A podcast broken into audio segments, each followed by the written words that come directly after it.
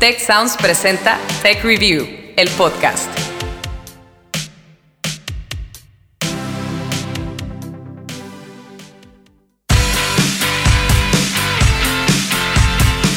Hola, ¿qué tal? Bienvenidos a Tech Review, el podcast. Historias para mentes curiosas. Yo soy Ana Torres, ustedes ya lo saben, y me da siempre de verdad muchísimo gusto compartir con ustedes un tema del que seguramente todos hemos escuchado, pero que creo que pocos, pocos sabemos realmente cómo manejar. Y se trata pues de las llamadas fake news o noticias falsas. ¿Cuántas veces justamente esa noticia que te llegó por el grupo familiar de WhatsApp termina regada en el de las tías, los amigos, los primos? Soy César Apolinar, comparto mucho contenido en redes sociales. Facebook es mi principal plataforma. En muchas de las ocasiones solo leo titulares, no, no leo el contenido, la verdad. Tomo lo comparto. No sé en sí en sí toda la nota completa o, o qué suena suele contener el, el enlace mismo.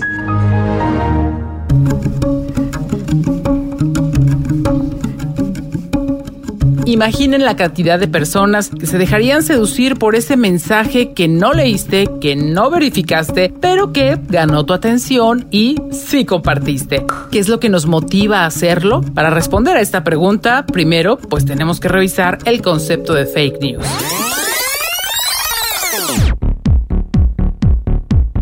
En 2017, fake news o noticia falsa en español fue elegida como la expresión del año, luego de que su uso aumentó 365%. Así es como lo escucharon. Así lo comenta también Alejandro Martín del Campo. Él es director nacional del programa de periodismo del Tecnológico de Monterrey. Se popularizó el término en el 2016 a partir de las elecciones en Estados Unidos Vimos titulares de los vínculos de Hillary Clinton con Rusia y los compartimos. Encontramos imágenes o videos indignantes, también los compartimos.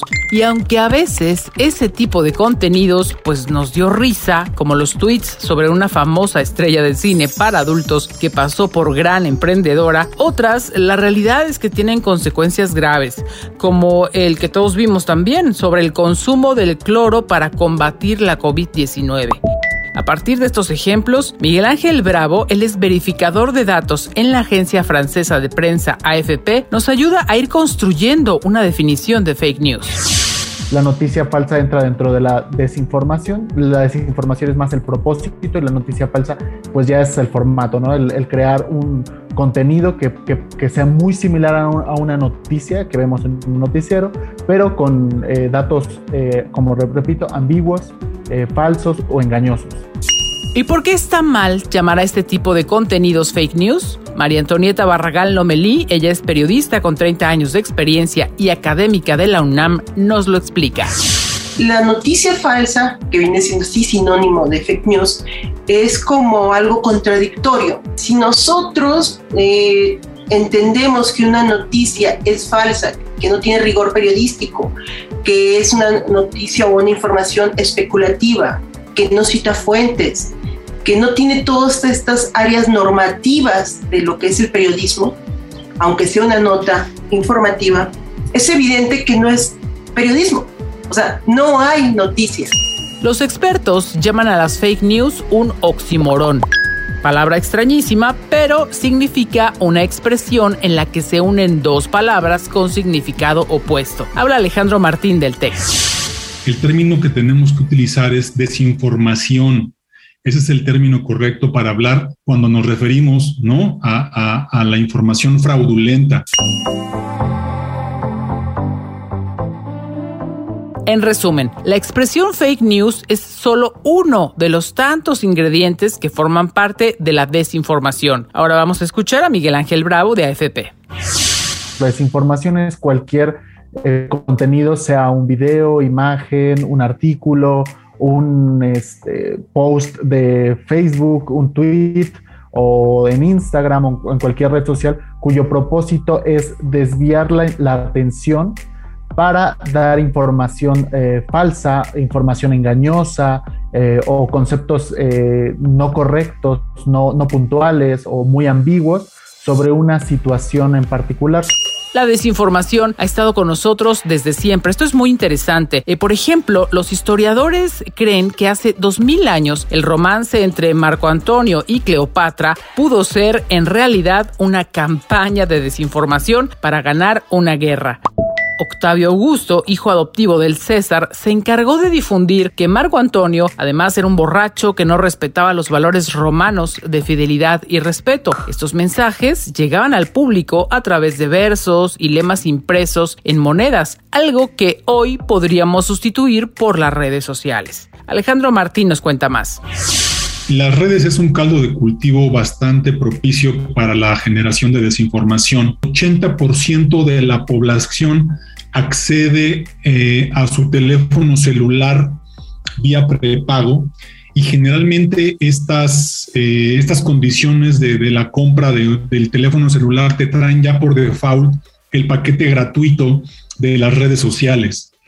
Entonces, de entrada, ya tienes incorporados las principales plataformas en tu teléfono. Y el problema ahí también que se presenta es que para muchos de ellos eso es Internet. Internet se reduce al uso de las plataformas y eso no es Internet, ¿no? Eso es solo una plataforma que está ocupando justamente una red de distribución.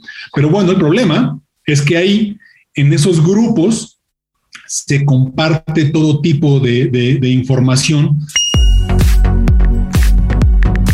en este sentido, el Digital News Report 2019 del Instituto Reuters y la Universidad de Oxford indicaban que hasta un 54% de la población utiliza Facebook, WhatsApp, YouTube e Instagram como fuente de noticias para mantenerse informada. ¿Quién produce la desinformación con la que pueden encontrarse estas personas? La periodista y académica de la UNAM, María Antonieta Barragán, nos cuenta. Hay desinformación que produce el propio periodista o el medio de comunicación porque no consulta algunas fuentes, se equivocó en un dato, pero no existe esta motivación de, de engañar. Miguel Ángel Bravo, verificador de datos de la Agencia Francesa de Prensa, también comenta que la desinformación puede no ser intencional. Hay personas que no entendieron la noticia o no entendieron el estudio y a través de su pues de una traducción propia, lo comparten en redes sociales y se hace, digamos, un teléfono descompuesto. Esto sucede a menudo en plataformas como WhatsApp. Y es María Antonieta Barragán quien nos comenta. Un mensaje de WhatsApp que te llega, te lo crees porque además confías en la gente que te lo manda. Normalmente son nuestros círculos más cercanos. Sí, tenemos grupos de la universidad y todo, pero hay grupos que son nuestros vecinos, que son nuestros tíos, que son nuestros hermanos, nuestros amigos, ¿no? Y que les creemos. Y no les estamos preguntando, además no tenemos la costumbre de poner en duda la información que nos mandan. O, cuántas veces le dices, ya lo verificaste, manito. O sea, jamás. O sea, es muy difícil porque además somos muy susceptibles, ¿no?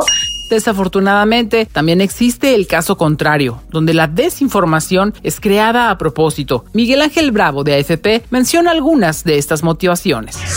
Hay gente que lo hace por tema de fraude, por, este para recibir información o datos de las personas en redes, en redes sociales, ¿no? A través del phishing. Hay gente que eh, capitaliza a través de los clics, el clickbait. Eh, hay personas que lo hacen por, por daño social. De verdad hay gente que, que sí lo hace por, por querer, digamos, no sé si decirlo desestabilizar o solamente para molestar. O por ejemplo, cuando son temas políticos por un tema de, de contrapeso, ¿no? De fuerzas de contrapeso. Por su parte, Alejandro Martín del Campo del TEC nos comparte lo siguiente.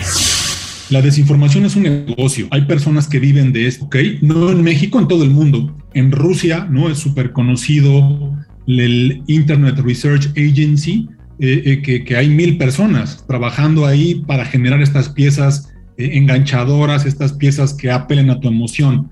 Es un trabajo, ¿no? hay personas haciendo, viviendo de, este, de esta industria. Fíjese qué interesante. En Eslovaquia, por ejemplo, un solo sitio web que promueve la desinformación ha obtenido ganancias anuales de más de 400 mil euros por conceptos como el comercio electrónico y el crowdfunding.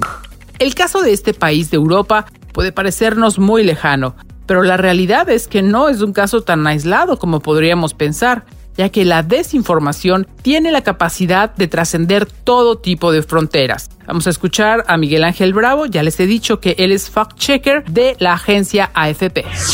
Nosotros hemos verificado contenido de años atrás que sigue replicando. Este, también rompen la barrera del idioma, se traducen. Nosotros en AFP somos una agencia internacional y nos hemos dado cuenta que a veces contenido que aparece en portugués se traduce al español y del español al inglés y hasta en el chino, en muchos idiomas. Y también con esto del idioma, pues rompe la barrera de los países.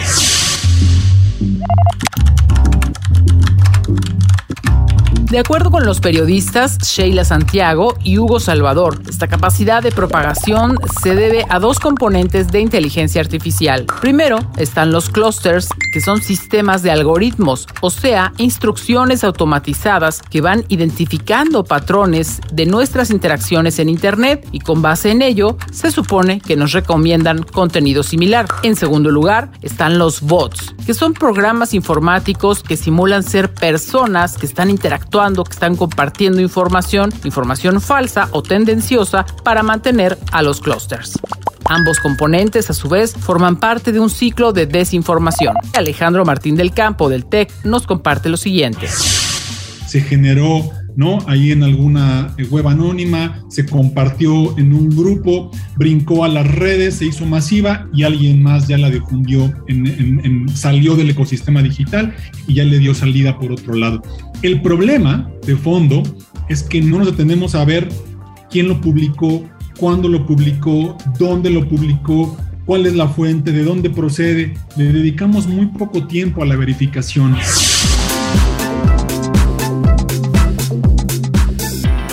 Romper el circuito de la desinformación es posible. Y por ello, a continuación vamos a hablar de tips y herramientas de verificación. Pero antes es importante saber que no toda la desinformación es igual. La organización First Draft identifica siete tipos. Vamos a revisar uno por uno. Tenemos la sátira o parodia. El contenido es irónico, no busca engañar, pero puede tener ese efecto y hacer daño. Existe la conexión falsa significa que los titulares, imágenes o pies de fotos no se corresponden con el contenido. Es lo que se llamaría en inglés un clickbait. Contenido engañoso. Estadísticas, datos reales, cifras parciales, todo es usado para mentir. Contexto falso. Se trata de contenido verídico, sí, pero que tiene un contexto distinto. Contenido impostor. Ahí se están suplantando fuentes genuinas. Por ejemplo, un perfil en redes sociales que usa una foto o el logotipo idéntico al real. Contenido manipulado. Textos o imágenes reales manipuladas para variar su contenido. Es el caso de videos o audios que están mal cortados. Contenido inventado algo completamente falso creado para engañar, por ejemplo, las imágenes generadas con una computadora. Tech Review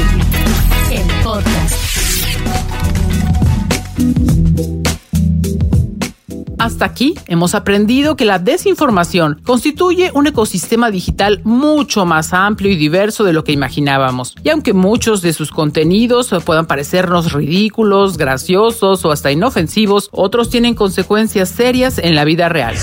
¿Qué nos demostró la pandemia? ¿Qué nos demostró la crisis sanitaria? Yo creo que fue una gran lección que cuando creíamos que esto no iba a avanzar tanto, se hizo todo incontrolable. De, de hecho, así es el estatus que guarda la desinformación, incontrolable porque la gente quiere saber qué hacer y le crea todo. Tomarte el cloro, eh, sí, todo ese tipo de cosas de locura. Por ello, para no ser víctimas de la desinformación, es indispensable echarle un ojo a nuestras emociones. Por su parte, Alejandro Martín del Campo del TEC nos comparte lo siguiente. Hay un aspecto fundamental cuando eh, ponemos en circulación eh, contenido fraudulento.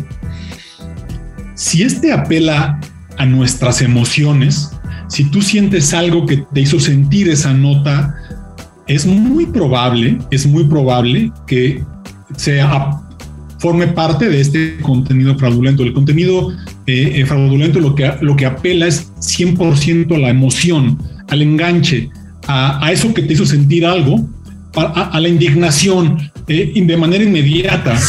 En estas situaciones, la clave está en cuestionar todo lo que podamos. Escuchemos, dice Alejandro Martín del Campo del TEC.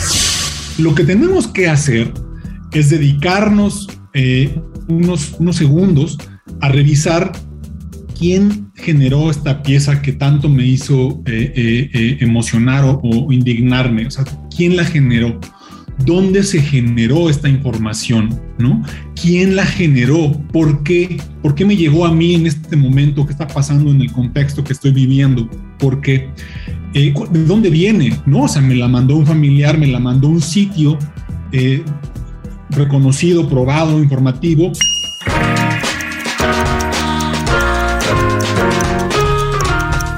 Estarán pensando que este proceso toma pues lo que muchas veces no tenemos y es tiempo. No se preocupen, hay un conjunto de acciones concretas que podemos hacer prácticamente todos, las podemos llevar a cabo para romper algo que es muy importante, la cadena de la desinformación. ¿Y quién mejor que Miguel Ángel Bravo de AFP, que es verificador de contenidos, para resumirnos todo en cinco pasos?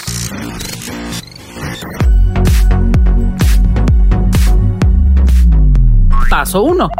Identificar focos rojos. Si es un contenido que te llegó por redes sociales, sea llámale WhatsApp, Facebook, eh, Twitter, Instagram, no compartirlo si no lo has leído detenidamente. Paso 2. Leer con lupa. Checar eh, faltas de ortografía, quién lo escribe, cuándo lo escribe, eso es fundamental, porque muchas veces te ponen fuente, Secretaría de Salud, Sí, pero ¿en dónde? ¿En algún comunicado? ¿En, algún, en alguna página de internet? ¿Hay un link confiable para entrar? Paso 3. Ubicar fechas. La temporalidad es vital. Revisar muy bien ese tipo de, estructuras que los medios de comunicación sí tienen, que, nosotros por profesión siempre ponemos en una nota que es fecha, eh, eh, autor, eh, qué, las respuestas del, qué, cuándo, cómo, dónde y, y etcétera. Paso 4. Analizar la calidad. Hay videos que no tienen, por ejemplo, eh, unos buenos gráficos, no tienen correlación, son imágenes pixeleadas, sacadas de quién sabe dónde. Entonces los medios confiables siempre tratamos de, bueno, tratan de sacar eh, información confiable, imágenes confiables, eh, con, pie, con, créditos las imágenes, bien explicado. Quinto y último paso, evitar el clic, o sea, picarle para entrar a la liga de la información. Cuidado con las ligas, con los links, con los URL. Como decía, eh, por ejemplo, eso pasa mucho en WhatsApp y lo hemos visto mucho en WhatsApp, que por ejemplo te dicen eh, video de un avión que cayó en la Ciudad de México. Para verlo, eh, dé clic en el siguiente enlace. Entonces eh, ya empieza a ser sospechoso, ¿no? Porque no te está diciendo ni cuándo se cayó, ni, ni quién lo está diciendo. ¿Qué opinan? ¿Ya se sienten listos para verificar toda la información que llega a sus celulares? Si creen que aún no están 100% preparados, les tengo una buena noticia. La tecnología puede ayudarnos. Es cierto, antes dijimos que existen algoritmos programados para hacernos caer en la desinformación, pero también hay algunos que pueden combatirla. Y vamos a compartirles cuatro ejemplos. Pinpoint corrobora los enunciados de funcionarios y políticos, una herramienta basada en la inteligencia artificial desarrollada por Google. También el Instituto Fraunhofer tiene un identificador. Mediante análisis de textos permite detectar términos empleados para apelar a las emociones. Su eficacia es de hasta el 97%. Tange plataforma que ayuda a comparar imágenes y, bueno, a través de una firma digital o una huella única se puede identificar su origen. Y también el Centro Alemán de Inteligencia Artificial que comprueba la veracidad y contexto de las imágenes y además indica cuándo aparecieron por primera vez en la red y permite que los usuarios conozcan si es verdadera o no. Tech Review, el podcast. Pero lo que sí me pasa y más seguido de lo que parece es que veo alguna noticia que para mí parece increíble y luego lo, lo consulto en otras fuentes y sí es verdad, o sea, y termino muy sorprendida, a veces enojada o triste, ¿no? En ocasiones. Bueno, lo que acabamos de escuchar es el testimonio de Areli Galloso, quien se ha hecho al hábito de verificar la información que consume. Como ella, todos podemos ponernos la camiseta de fact-checkers o verificadores de datos, porque la desinformación es un fenómeno permanente. Y así nos lo explica María Antonieta Barragán, académica de la UNAM. Lo que se está hablando a, nivel mundial y que ya varias escuelas y varios este, expertos están eh, proponiendo es la alfabetización mediática, que desde la educación básica se instrumente una asignatura a los chicos, a los jóvenes, que ellos tengan instrumentos para detectar cuando están ante una información falsa. Y para contribuir a este esfuerzo, antes de despedir este episodio, Alejandro Martín del campo del TEC de Monterrey nos recuerda dos plataformas con las que podemos empezar nuestra misión de verificadores. Google Reverse Image que lo que puedes hacer es tú pones ahí una foto en esa en esa en ese icono de Google y lo que te dice es en dónde más se ha publicado la foto que tú ya pusiste ahí o si es la primera vez que Google detecta que esa foto se subió. Y también YouTube Data Viewer. Por lo que, que hace es segmentar, tomarle fotos al video y justamente identificar esos segmentos, irlos a rastrear si se encuentran ubicados en otra parte de eh, compararlos contra otros videos y ver si ese video es la primera vez que se publica, ya se ha publicado, etcétera. Es otra herramienta bastante poderosa que desarrolló Amnistía Internacional. Pues qué les digo, como habitantes de un mundo digital, todos somos responsables de no contribuir a la dispersión de mentiras. Así que no nos queda de otra más que pensarlo muy bien dos veces antes de darle compartir a cualquier contenido.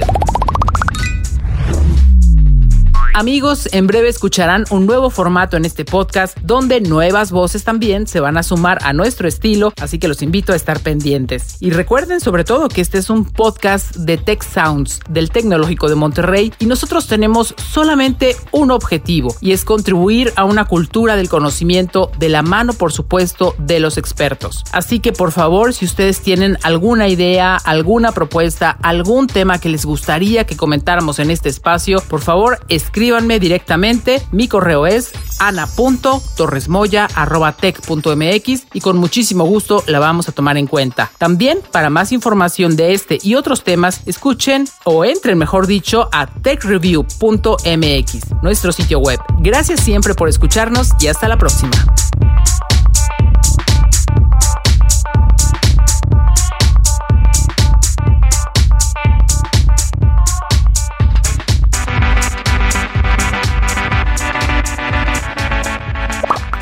Recuerda contarnos qué opinas de este episodio usando el hashtag TechReview, el podcast, en nuestras redes sociales. TechReview MX en Facebook y arroba TechReview en Twitter. También te invitamos a seguirnos en Instagram y LinkedIn como TechReview.